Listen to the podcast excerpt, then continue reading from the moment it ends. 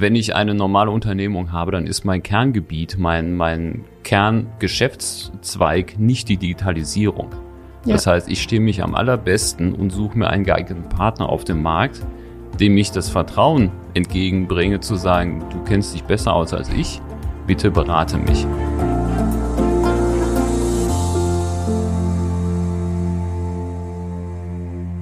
Herzlich willkommen zu einer neuen Folge Industrie 4.0, der Expertentalk für den Mittelstand. Ja, viele schreiben in der Presse ganz gern darüber, dass Deutschland die Digitalisierung verschläft und dass wir jetzt endlich auf den Zug aufspringen müssen.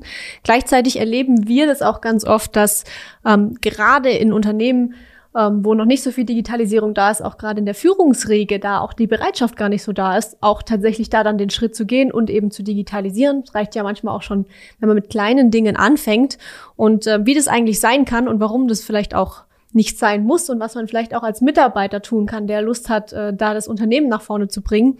Diesen und weiteren Fragen gehe ich heute mit meinem Gast ein bisschen auf den Grund. Wer ist heute bei mir? Es ist der Ingo Klarenbach. Er ist Senior Consultant hier bei der L-Mobile. Einige kennen ihn vielleicht auch schon aus den Folgen, die wir schon mit dem Ingo gemacht haben. Und ich freue mich, dass du heute da bist, Ingo. Danke, Andrea. Die Folge gibt's auch, wie immer, als äh, Video bei YouTube für alle, die auch mal sehen wollen, äh, wie es hier bei uns im Studio so aussieht. Schaut da also gerne auch mal vorbei. Ingo, du warst ja jetzt schon zweimal, glaube ich, bei uns hier im Podcast. Ähm, erzähl gerne trotzdem nochmal, wer bist du, was machst du, was qualifiziert dich heute über das Thema zu sprechen? Genau, also mein Name ist Ingo Klarenbach, ich bin bei der Mobile als Projektleiter und Berater. Ähm, bin halt hier ab und an im Interview, weil ich halt sehr viel Praxiserfahrung mitbringe. Ich bin seit über 30 Jahren mittlerweile im ERP-Bereich tätig, sowohl als Projektleiter, Berater, äh, auch Inhouse-Projektleiter und bin halt dann auch nachher speziell in die Richtung Produktionsplanung gegangen. Und aus den vielen Bereichen, da man halt ständig auch mit Mitarbeitern, man hat mit der Unternehmensführung zu tun, man hat mit den Mitarbeitern direkt zwischen den, den normalen äh, Hierarchieebenen, wo ich mich bewege und da nimmt man halt eine Menge mit und deswegen freue ich mich, das heute mal mitteilen zu dürfen. Super, dann legen wir auch direkt los, würde ich sagen. Ähm, ich habe es jetzt schon so ein bisschen angeteasert. Deutschland ist so hinterher beim Thema Digitalisierung. Kann man jetzt vielleicht auch nicht so allgemein formulieren, aber es gibt schon noch einige Unternehmen, glaube ich, die da noch äh, Bedarf haben, nachzuholen. Ähm, mal eine ganz provokante Frage, wovor haben diese Unternehmen denn Angst, die sich nicht zur Digitalisierung hinreißen lassen? Also es muss nicht unbedingt Angst sein äh, um das mal so zu sagen, sondern es kann ganz einfach sein, der Zeitpunkt ist noch nicht gekommen oder es drückt nicht genug oder vielleicht auch die Unkenntnis dessen, was dann überhaupt dadurch verloren geht oder was man sich eben nicht damit holt, vielleicht ins Unternehmen. Mhm. Die Angst, die kommt dann bei manchen Unternehmen erst im, im, zweiten Schritt, wenn man tatsächlich sagt, wir machen das und wir digitalisieren, wo ja dann immer der Punkt ist, was genau digitalisieren wir denn mhm. äh, und was digitalisieren wir nicht und was bedeutet das, wenn wir es tun, an Änderungen. Und dann kommen meist so die versteckten Ängste, spätestens bei denen, die es nachher umsetzen müssen, sprich die Mitarbeiter. Mhm. Oh, es kommen Änderungen, was kommt jetzt auf mich zu? Noch mehr Arbeit, noch mehr Lernen, ganz klar. Ich muss ja lernen, äh, wie gehe ich damit um. Und was die Digitalisierung ja immer mit sich bringt, ist eine höhere Qualifizierung der Person, der Mitarbeiter. Mhm. Also es ist nicht so, dass dadurch Arbeitsplätze eingespart werden, sondern es ist wirklich eine höhere Qualifikation äh, erforderlich. Mhm. Gibt es dann auch äh, die Angst zu scheitern, die da eine Rolle spielt? Also gibt es auch Unternehmen, die einfach sagen, ja, das da kommt viel zu viel auf mich zu, ich weiß jetzt nicht, und dann ist es wie so eine Art Schockstarre? Der, aus der ich mich Gibt es auch natürlich. Ähm, Gibt es auch auf beiden Seiten, nicht nur auf den Unternehmen, sondern natürlich eben auch auf der Seite der Softwareanbieter, sage ich mal, wie wir es zum Beispiel sind. Ich kenne es durchaus in der Branche dann eben, weil man sich als, als äh, Projektleiter und Berater natürlich auch ich sag mal nicht unbedingt deutschlandweit austauscht, mhm. aber ja schon irgendwie der Kreis nicht so groß ist und dann hört man natürlich eine Menge Ängste und Bedenken, die dann kommen wenn dann tatsächlich ein Unternehmen sich entschließt und den Schritt gehen will, man steht in einer gewissen Verantwortungsrolle, mhm. extern wie natürlich intern, auch für die internen, die es dann ans Bein gebunden kriegen, sage ja. ich mal, und wo die Unternehmensführung sagt, du bist jetzt derjenige, der macht das neben deinem normalen Job natürlich, mhm. neben dem Tagesgeschäft sollst du jetzt noch ein, Digitalisierungsprojekt leiten. Äh, da kommen natürlich viele Unbekannte mit, die dann auch zu Skepsis und, und vielleicht sogar gewissem zu einer gewissen Scheu führen. Das heißt, die, ich sag mal, die Problematik liegt nicht nur bei den Unternehmern als solchen oder den Führungskräften, die das Ganze irgendwie blockieren, sondern es gibt quasi verschiedene Komponenten, die da reinspielen. Ganz genau. Und ich sage es mal einfach aus meiner Rolle jetzt als Projektleiter natürlich auch, weil wenn man ein bisschen fallfühlig ist, dann spürt man in solchen Unternehmen natürlich auch ganz stark, dass da eine gewisse Unkenntnis ist, mhm. die sich dann auch dahingehend ausbreiten kann, dass man einfach unsicher ist, mhm. sowohl extern, man kennt die Abläufe nicht, man kennt ja eigentlich gar nichts, man kommt nur erstmal stichpunktweise so mit der Unternehmensbe äh. Aber wenn man dann mehr und mehr die Dinge auf, auseinanderfaltet mhm. und mit den, den Unternehmen dann durchspricht, dann kann man oft viele Ängste und Bedenken einfach ausräumen, äh, wenn man dementsprechend auch auftritt. Und ich sag mal, das ist dann die Rolle natürlich auch des Begleiters, des Projektleiters von extern zu sagen, ich bin eigentlich derjenige, der weiß, wie es geht, wir machen es gemeinsam, aber ich sorge dafür, dass ihr da Vertrauen reinbekommt. Das ist A und O. Mhm. Jetzt haben wir über die gesprochen, die das Ganze vielleicht ein Stück weit verursachen oder behindern. Ähm, wer sind denn die Leidtragenden, sage ich jetzt mal, wenn ich Digitalisierung verschlafe? Die Leidtragenden sind eigentlich immer die, die es letztlich tun. Also da, wo die Späne anfallen oder da, wo im Lager Hand angelegt wird, das sind ja die, die müssen vielleicht 20 Prozent mehr laufen oder äh, sich ständig abstimmen, kriegen ständig Anrufe und äh, jetzt ist das gerade wichtig und du musst das packen und hin und her und mhm. anstatt einen geordneten Arbeitsablauf zu haben über den Tag, der an sich auch stabil ist. Und mhm. klar, die kriegen es am ehesten zu spüren, wenn es nicht gut läuft. Andererseits natürlich auch am ehesten, wenn es gut läuft. Kurze Unterbrechung in eigener Sache. Wenn ihr die Themen, die wir hier im Podcast besprechen, spannend findet, dann habe ich da noch einen ganz heißen Tipp für euch. Schaut unbedingt bei lmobile.com slash Veranstaltungen vorbei und meldet euch für eins unserer zahlreichen Online-Events an. Ihr könnt von überall aus teilnehmen. Wir freuen uns, wenn ihr dabei seid. Und im schlechtesten Fall verpasse ich als Unternehmen irgendwie eine Wettbewerbsfähigkeit aufzubauen. Ganz genau. Das wäre jetzt natürlich der Extremfall, aber auch das genau. sollte man, glaube ich, da nicht außer Acht lassen. Und idealerweise macht man zum Beispiel eine Kosten-Nutzen-Betrachtung oder einfach mal so eine Art Potenzialanalyse, mhm. wie man es nennen kann, um herauszufinden, welche Vorgänge finden denn überhaupt aktuell statt im jeweiligen Bereich, der vielleicht mhm. digitalisiert werden kann oder, oder in Betracht kommt. Und einfach mal feststellen, was wird denn da aktuell, was man so sagt, verschwendet. Mhm. Ja, also Suchzeiten zum Beispiel, die natürlich erstmal schwer zu qualifizieren sind. Und meist sind das auch die, die von der Unternehmensführung, äh, vom Management her gar nicht so wahrgenommen werden. Mhm. Ja, die Mitarbeiter erzählen viel und suchen, die sollen einfach mal machen. Ähm, aber wenn man dann zum Beispiel sowas tut, äh, wie es selten in Unternehmen ist, dass man einfach so einen Rollentausch macht mhm. und der Chef soll dann mal selber einen Tag im Lager sozusagen. arbeiten, dann sieht die Sache ganz anders aus. Mhm. Genau. Um, man muss ja jetzt nicht immer gleich digitalisieren äh, im Sinne von, ich krempel das gesamte Unternehmen um. Man kann ja vielleicht auch mal mit einem, äh, ich sag mal, vielleicht einem anderen Projektmanagement-Tool arbeiten oder mit einem äh, Kanban-Tool oder sowas. Ähm, wir haben jetzt im Vorfeld ja auch schon mal uns über das Thema unterhalten und da habe ich so ein bisschen rausgehört, dass aber ganz viele ähm, nicht bereit sind, in solche digitalen Tools zu investieren. Woran liegt das? Ähm, es ist zum einen natürlich schwierig, auf dem Markt überhaupt einen Überblick zu bekommen, was gibt es und was passt für uns. Und mhm. das ist genau das, wie du sagst, Andrea, das ist nämlich so ein punktuelles Raussuchen.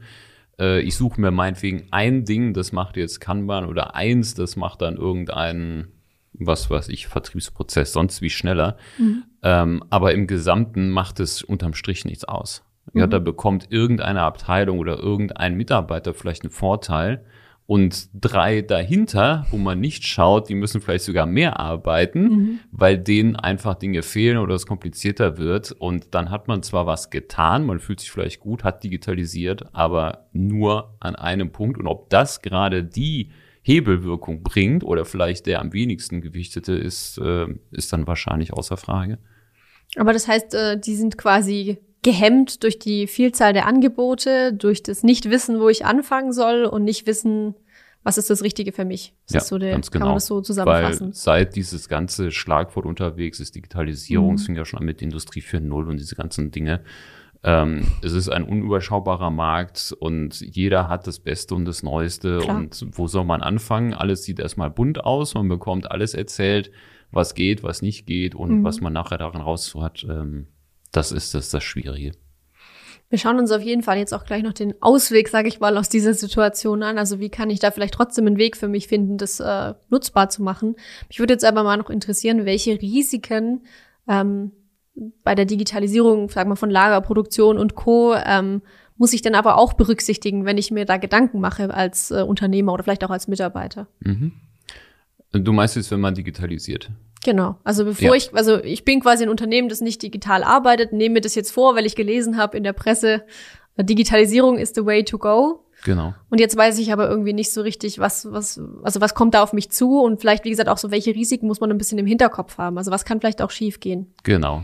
Ähm, das höchste Risiko ist, sage ich mal, dass die Mitarbeiter das nicht letztlich unterstützen oder auch das Management nicht. Mhm. Man trifft eine Entscheidung, will damit nichts mehr zu tun haben, bindet das irgendwem, hängt es um den Hals mhm. und sagt, lauf, mach das und mhm. ich will Ergebnisse sehen. Ohne jedes Verständnis, was ist überhaupt machbar, also vielleicht völlig unrealistische Ziele zu setzen.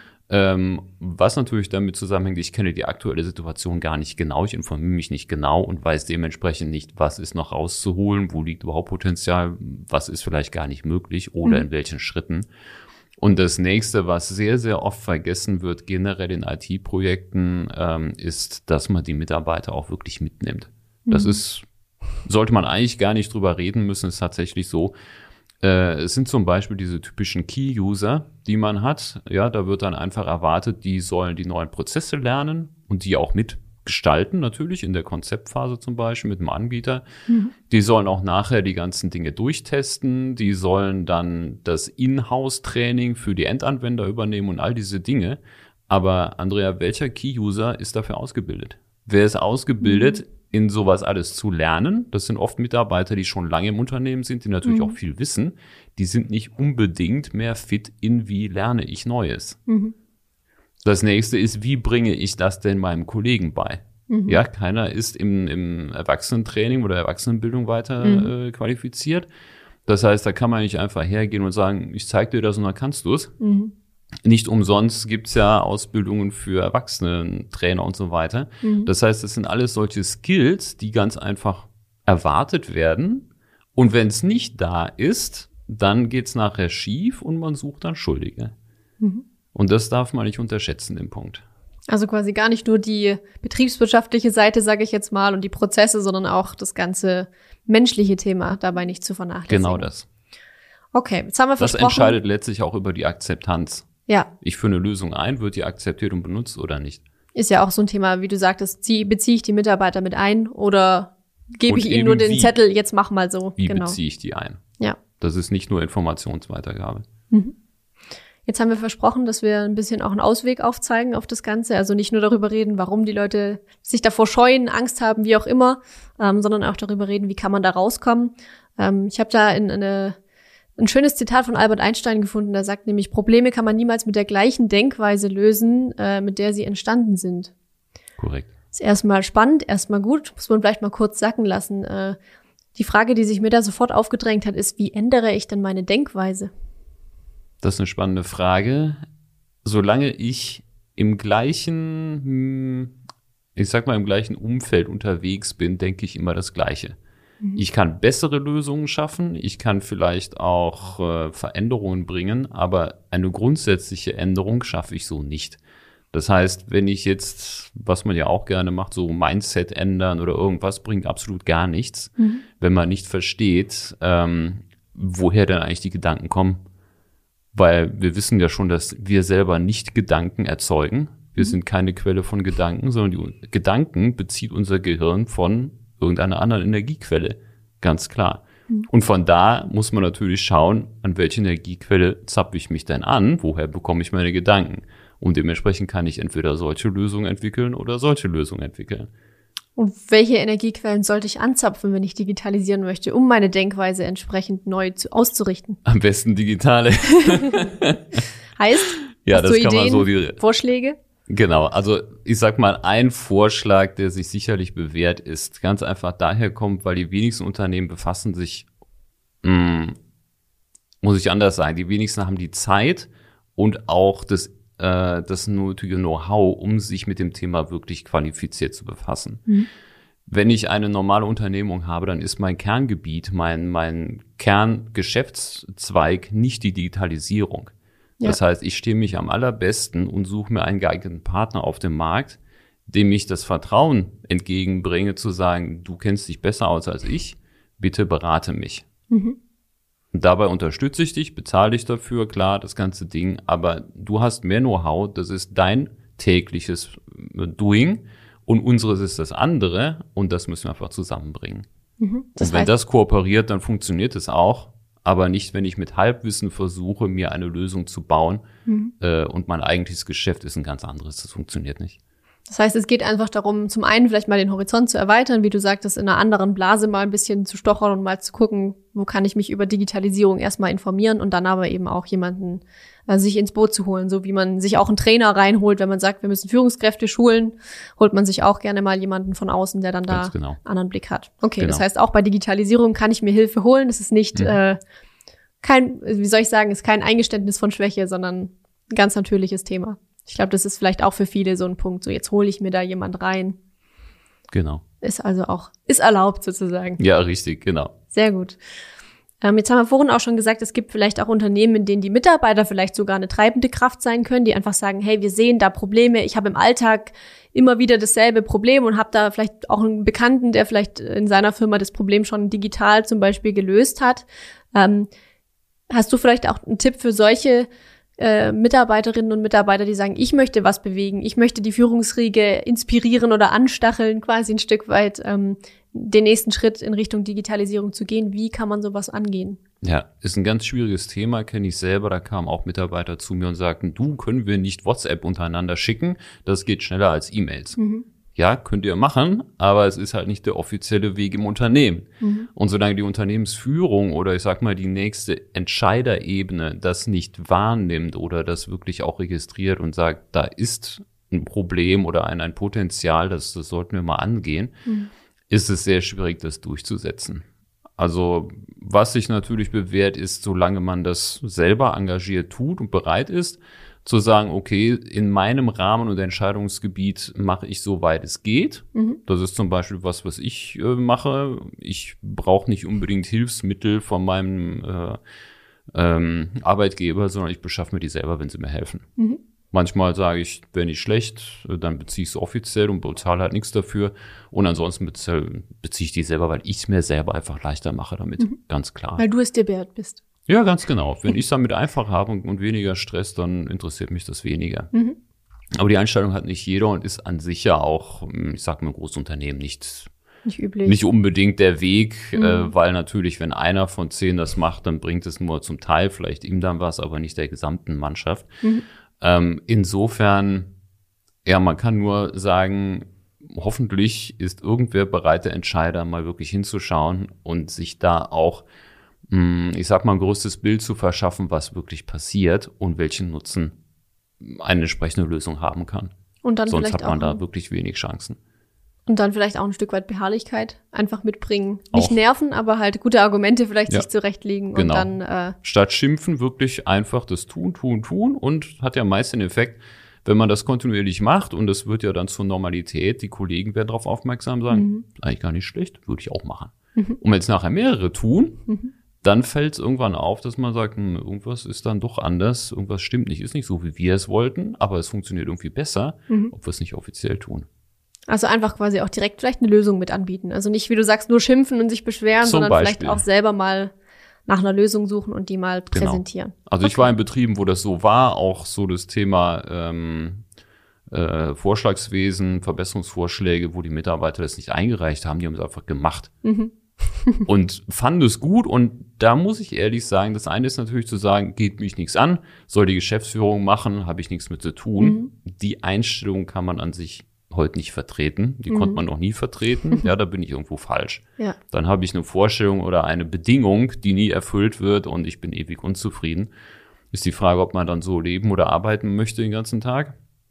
Die andere Sache ist, wenn ich aber wirklich für meinen Bereich Vorteile erschaffe durch solche Dinge, die ich vielleicht selber einbringe, dann habe ich auch eine ganz andere Verbindung mit dem, was ich tue. Und das merkt man in solchen Betrieben, wie gesagt, ich bin da oft unterwegs, wo man den Unterschied sehr deutlich spürt. Die Mitarbeiter, die wissen genau, was sie tun, warum sie es tun, äh, die haben einen ganz anderen Bezug, die pflegen auch ihre Gerätschaften und, mhm. und alles, äh, als jemand, der sagt, interessiert mich nicht, bin hier meine sechs Stunden oder acht Stunden, bin ich weg.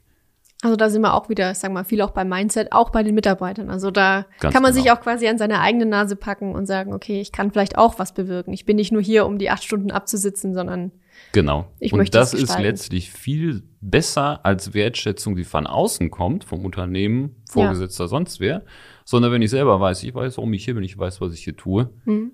äh, und dafür mache ich's. Macht dann auch mehr Spaß. Eben, ganz genau, genau. Sehr gut. Da bin ich nicht so auf das Lob angewiesen. Mhm.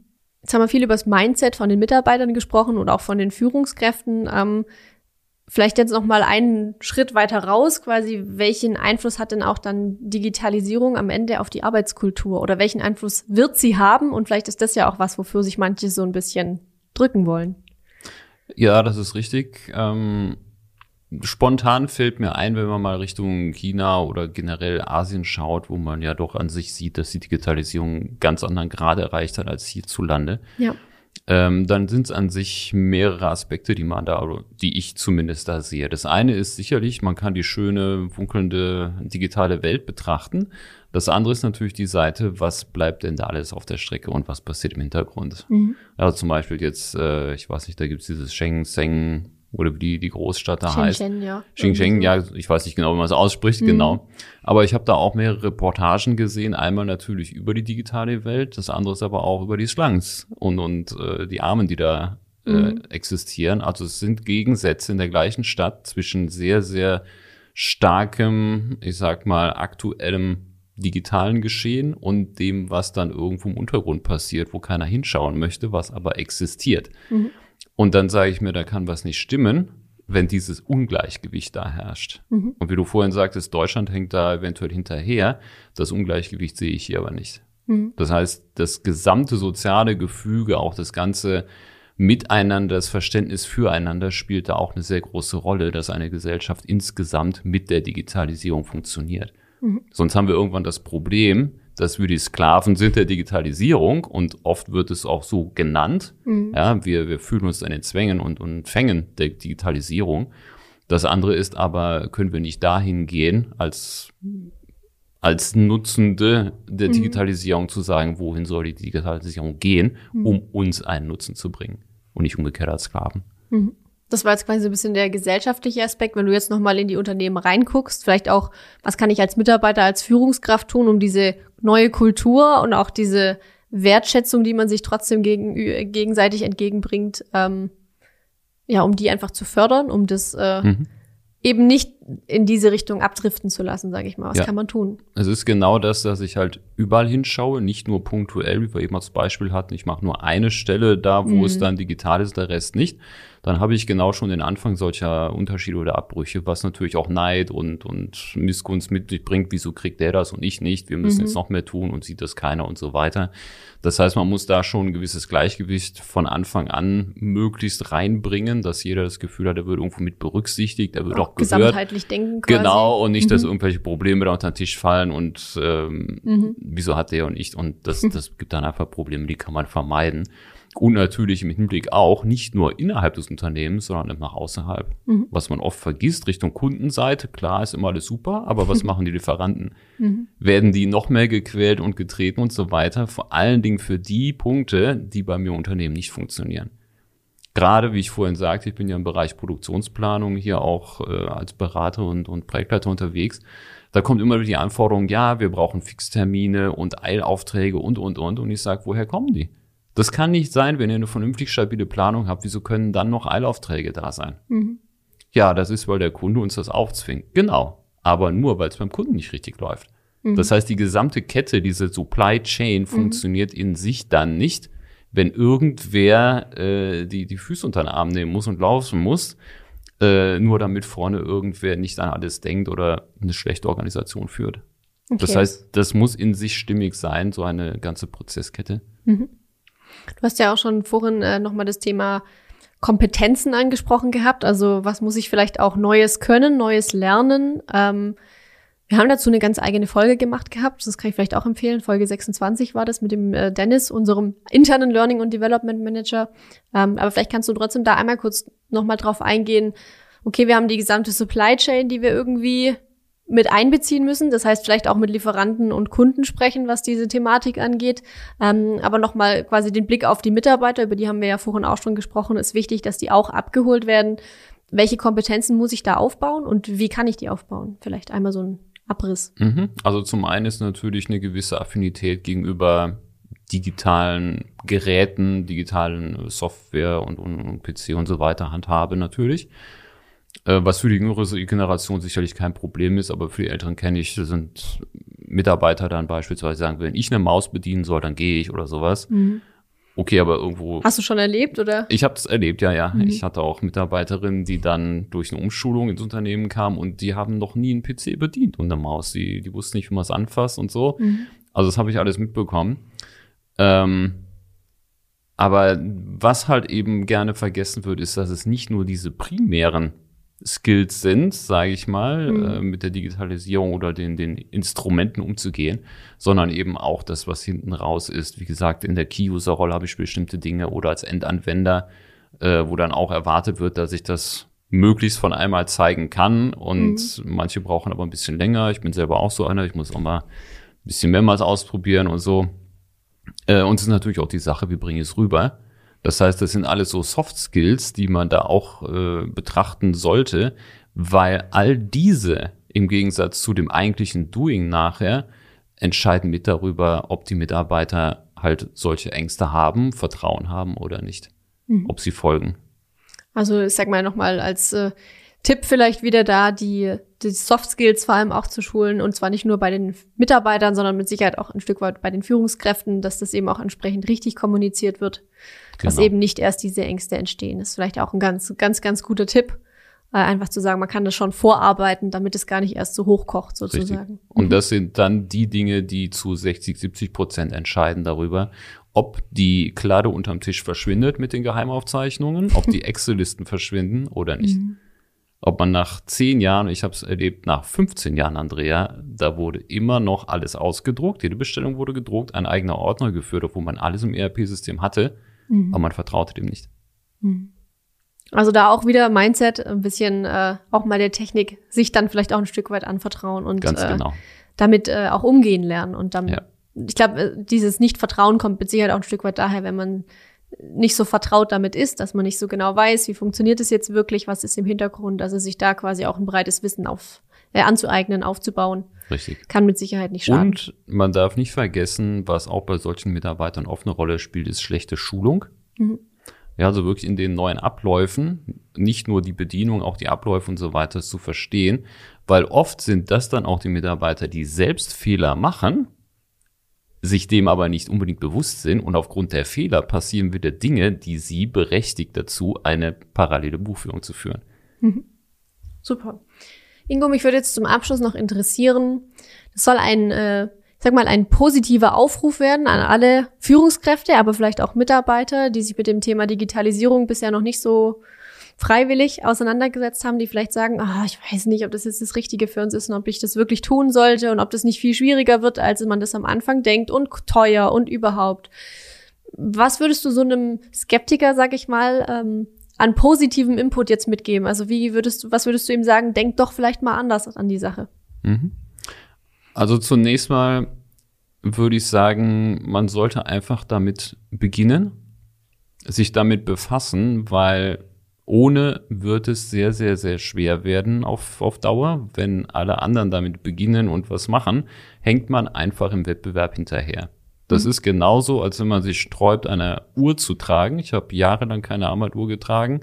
Irgendwann ging es nicht mehr, weil man möchte nicht immer der Letzte sein, der kommt. Mhm.